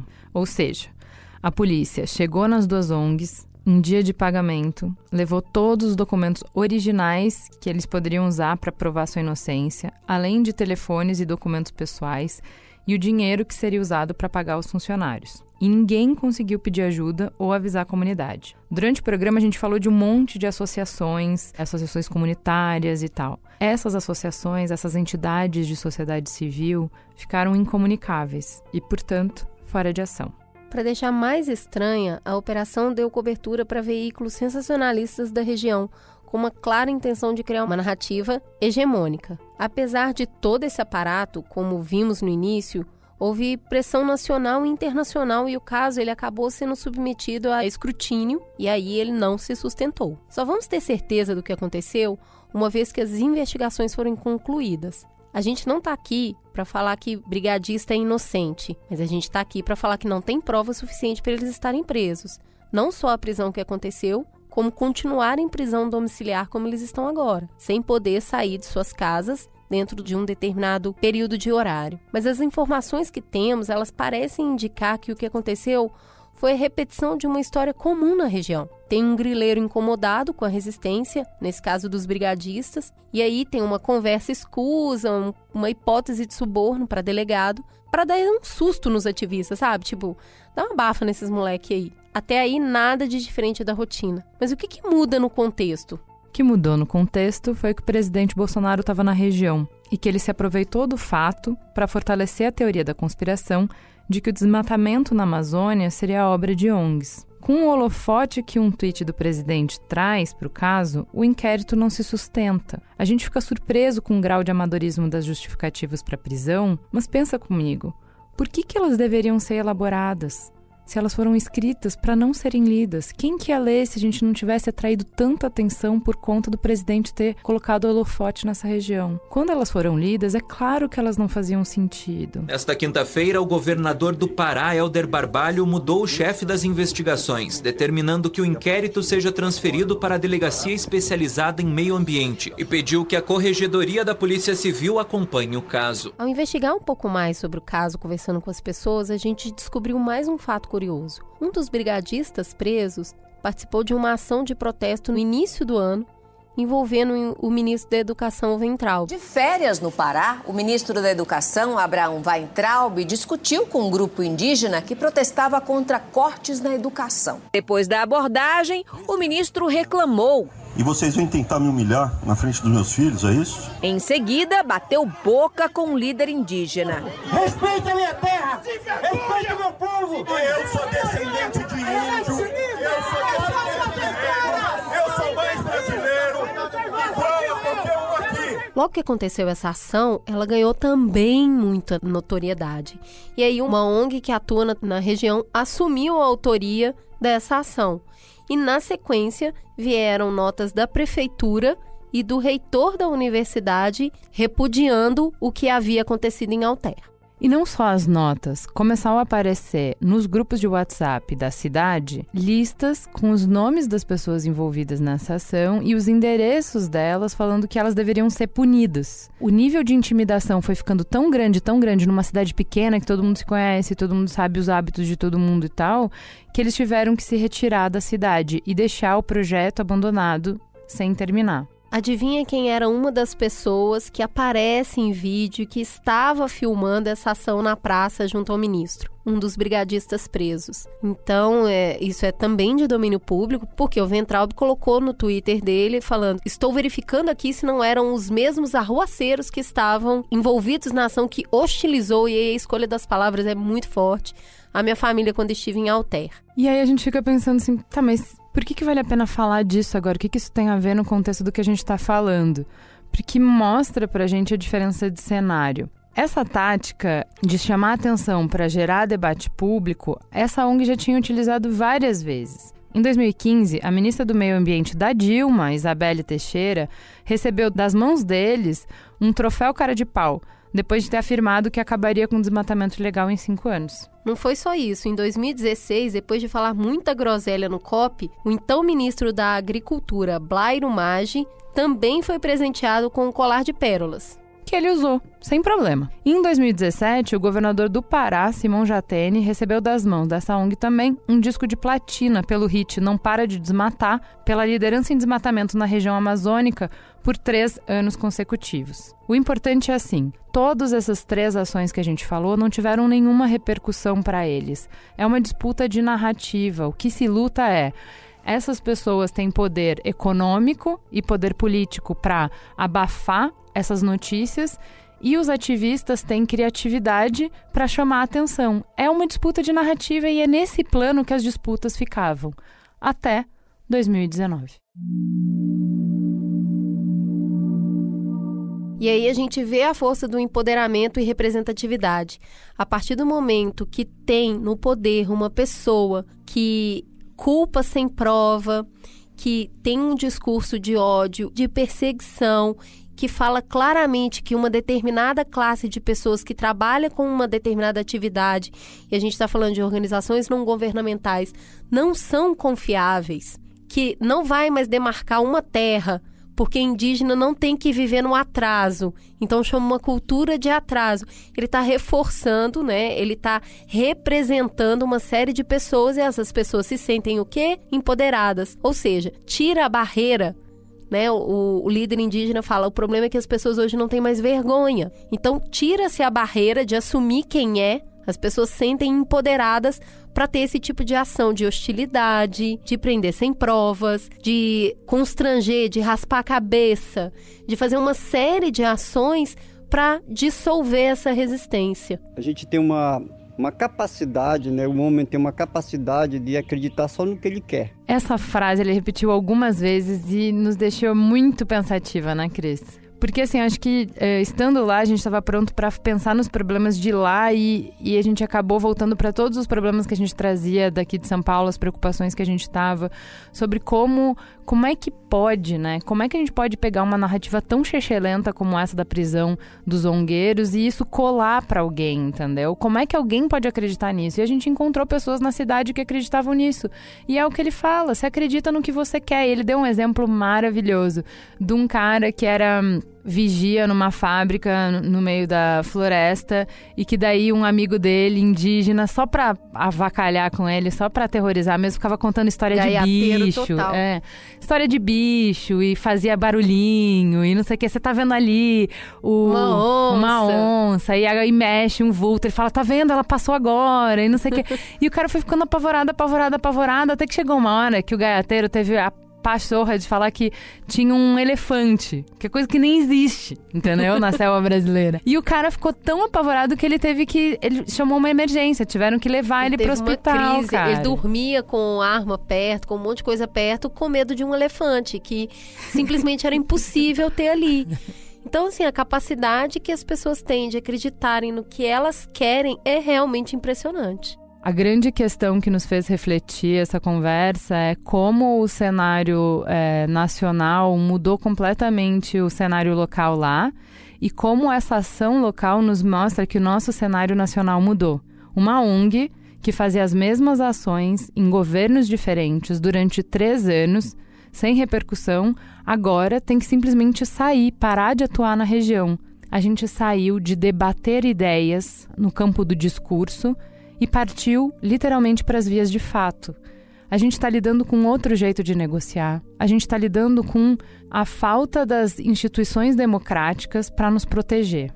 Eu acho que isso é muito sério. Eu acho que, assim, quando a Cris fala de empoderamento, a gente fala que um presidente que não respeita instituições está empoderando todas as pessoas locais a não respeitarem instituições. Então, tanto isso afeta lá eles em Alter do Chão, quanto o que está acontecendo lá me explica o que está acontecendo no Brasil. E numa conversa em off que a gente teve com esse líder comunitário, como ele trabalha há 60 anos com isso e ele estava na época da ditadura, a gente falou: existem semelhanças? Você acha que estão acontecendo coisas que remetem à ditadura? E infelizmente a resposta foi pior do que a gente imaginava, porque ele disse: hoje está pior.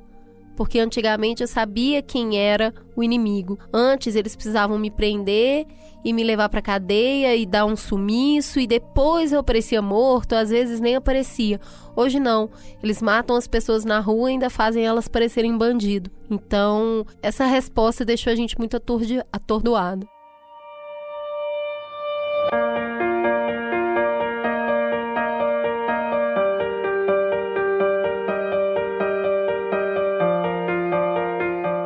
Mas como é que a gente faz para adiar o fim do mundo? É um pouco sobre perspectiva. Primeiro, eu, eu acredito que é, a gente não, não começou a história, né? Nenhum de nós começou a história. A gente faz parte da história. Eu me sinto muito feliz de contribuir com a história, né? Porque eu acho que é, muitas vezes a gente ah, coloca toda, atribui isso aí a gente. Eu comecei, eu não sei, sabe? É, nós fizemos, então, para mim, é, a gente entra na história. A gente entra na história e um dia a gente vai sair.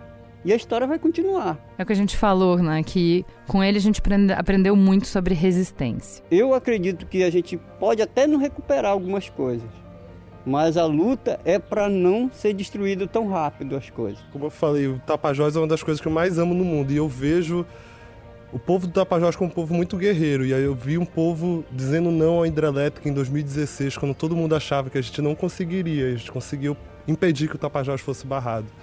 Então eu acredito muito no povo daqui e eu acho que é, é o povo que vai alavancar o Estado para mudar de comportamento, que vai alavancar, vai dizer, vai ditar a regra, vai ter autonomia para dizer que destino quer que tem Alter do Chão. Então, é aqui é uma região, como ele falou, no centro urbano indígena aqui em Santarém, que tinha mais de um milhão de habitantes antes da colonização, e foram tentaram destruir, tentaram invisibilizar, e esses povos estão aqui resistindo. A gente comentou aqui e vem comentando muito como algumas pessoas colocam o corpo né? Só tem o corpo, só tem a alma, só tem a premissa do que ela luta frente a uma arma tão poderosa que é uma arma de, de bala, né?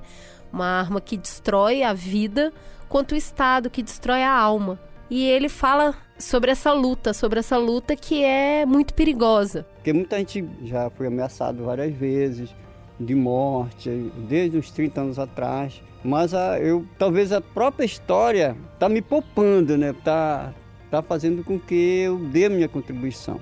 E eu vejo assim que nós, quando a gente se reúne, a gente junta as ideias. Se você passa em algum lugar, você tem que deixar um, uma, a sua marca, você tem que dizer por que, que você está ali. Eu passei um pouco dessa fase de ficar com muito medo, porque os meus filhos estão todo, todo grande, né? E eu tenho certeza que que se acontecer alguma coisa comigo, eles vão, vão tocar o, o barco, não vão ser humilhados, entendeu? Eu criei meus filhos para eles serem livres, para eles pensarem da forma, da maneira que eles quiserem. Então, por isso que eu estou dizendo que é, se acontecer alguma coisa comigo, assim, eles sabem, a luta vai continuar, mas é muito perigoso. Todo mundo sabe que é muito perigoso. Eu acredito que parece que sempre a verdade ela, ela, é mais, ela é mais silenciosa, ela é mais vagarosa, né? Mas um dia ela chega.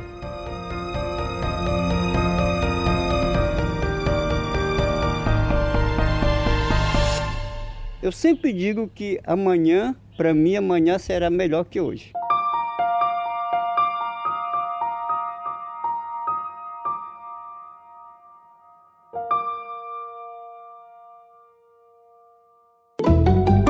Farol aceso. Vamos farol aceso? Vamos, e nosso farol aceso não poderia deixar de ser. Visite a Terra do Chão, visite o Brasil, vá pra rua e conheça a história e a vida das pessoas. Mas não é de qualquer jeito, né? Não, é importante que você faça o turismo local, baseado nas comunidades, que você respeite o local, que você é, não participe, não colabore, não financie turismo predatório.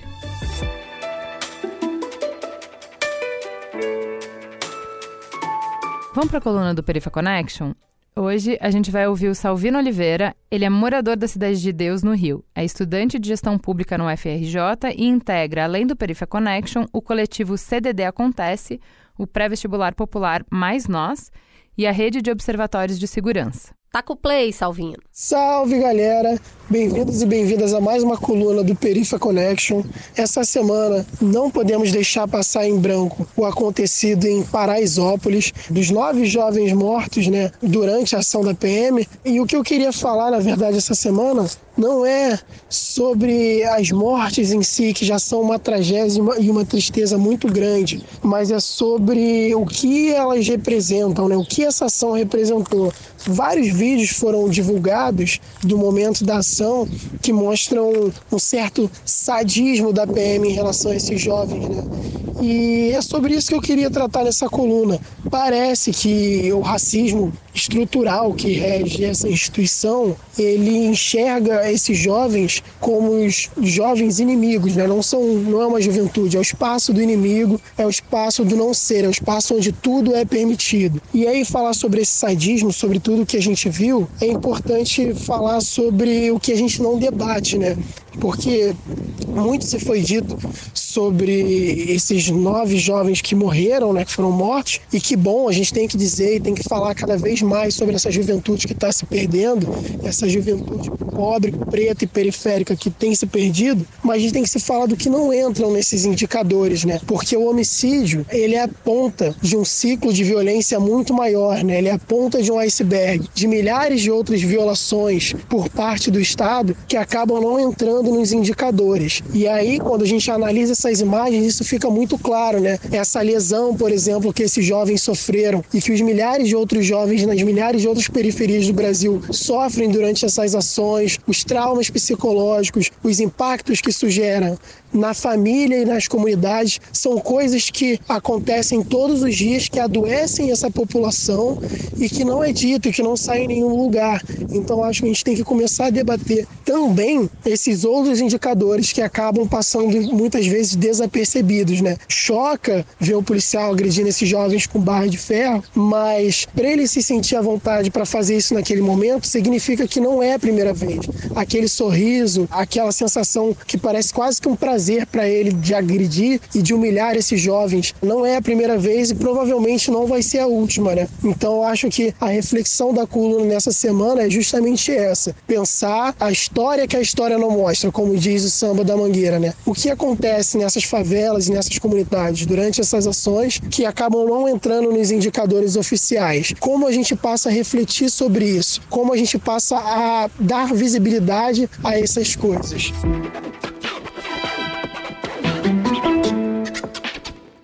Vamos então para o recado do anunciante? Atenção você que é viciado em podcast, atenção que a gente vai falar do Storytel. Ah, bom demais falar deles, dá um gosto de ver o catálogo. É cheio de audiobook bacana, séries originais. Você paga por mês e aproveita tudo illimit. E a praticidade, né? Todo mundo tem um clássico que sempre enrolou para ler. Olha isso, a hora de finalmente entender o hype por trás de vários títulos chegou. Aí você já aproveita e emenda um clássico num podcast bacana e fala sobre o mesmo assunto. Fechou, né? Já tem até mais assunto para mês de bar. Para que o nosso mamileiro e a nossa mamilete possa aproveitar bastante, tem um presentão, um mês grátis. Você vai lá, story.tel barra mamilos e garante esses 30 dias e muito conteúdo. Não vai ficar uma loucinha sem lavar por falta de conteúdo, hein?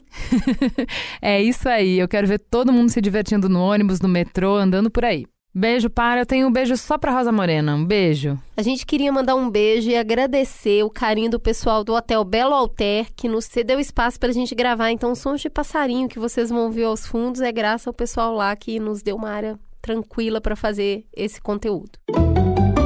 Fala que te escuto. Vamos falar que eu te escuto no Twitter, você segue a gente no arroba mamilospod. Ai, meu Deus, Jana. Nossa, eu tô muito chocada com esse programa. Eu gostei muito, muito, muito, muito, muito. Que coragem da Ju de puxar a orelha no final.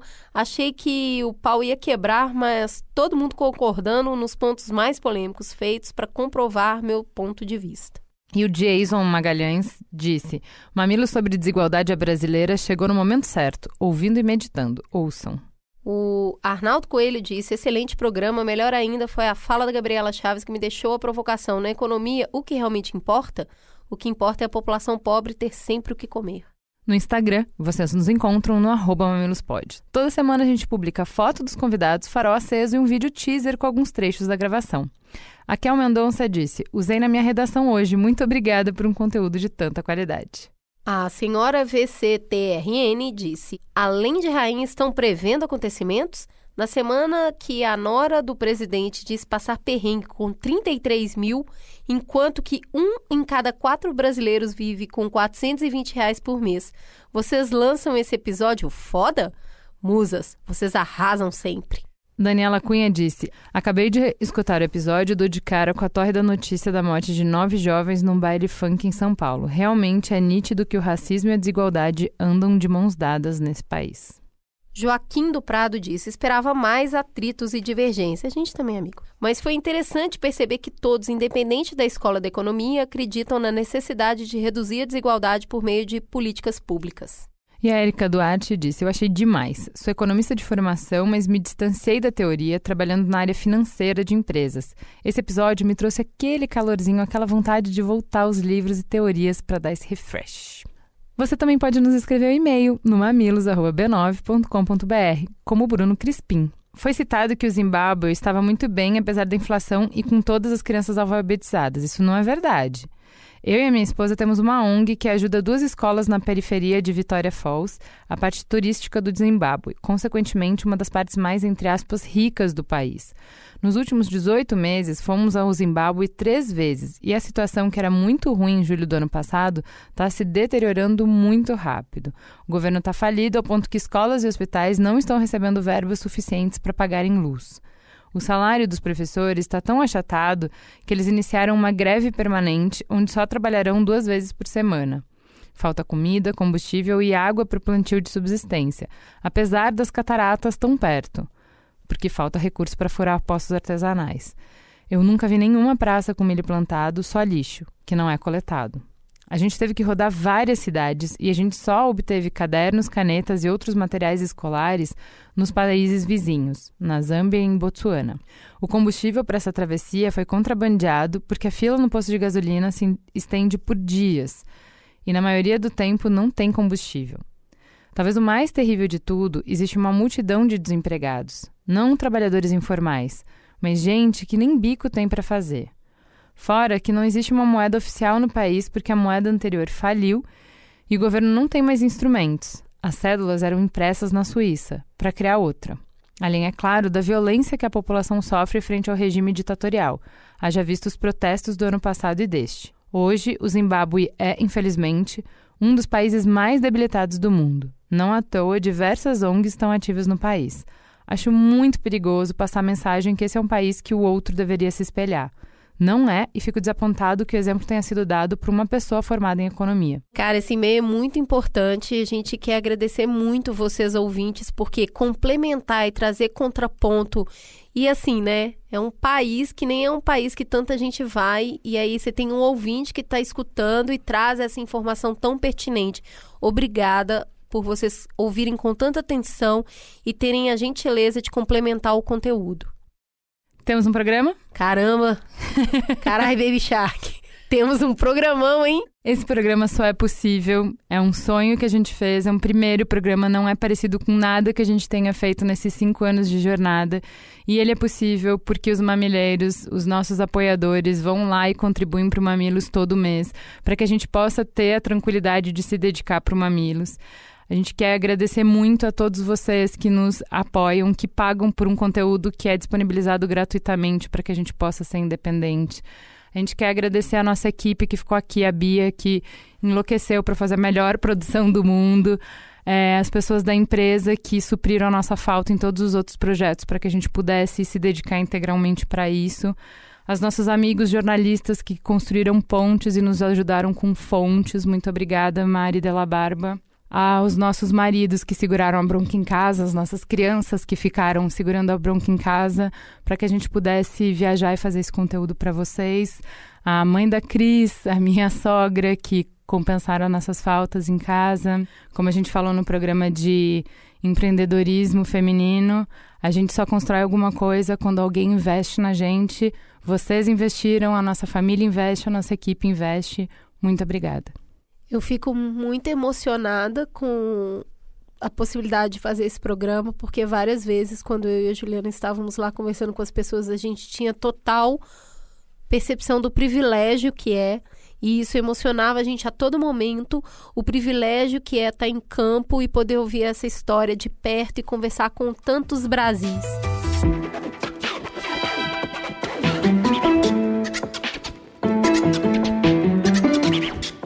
Produção Beatriz Fioroto. Apoio à pauta Jaqueline Costa. Edição remasterizada Mariana Leão e Andy Lopes. Supervisão de edição Alexandre Potashev.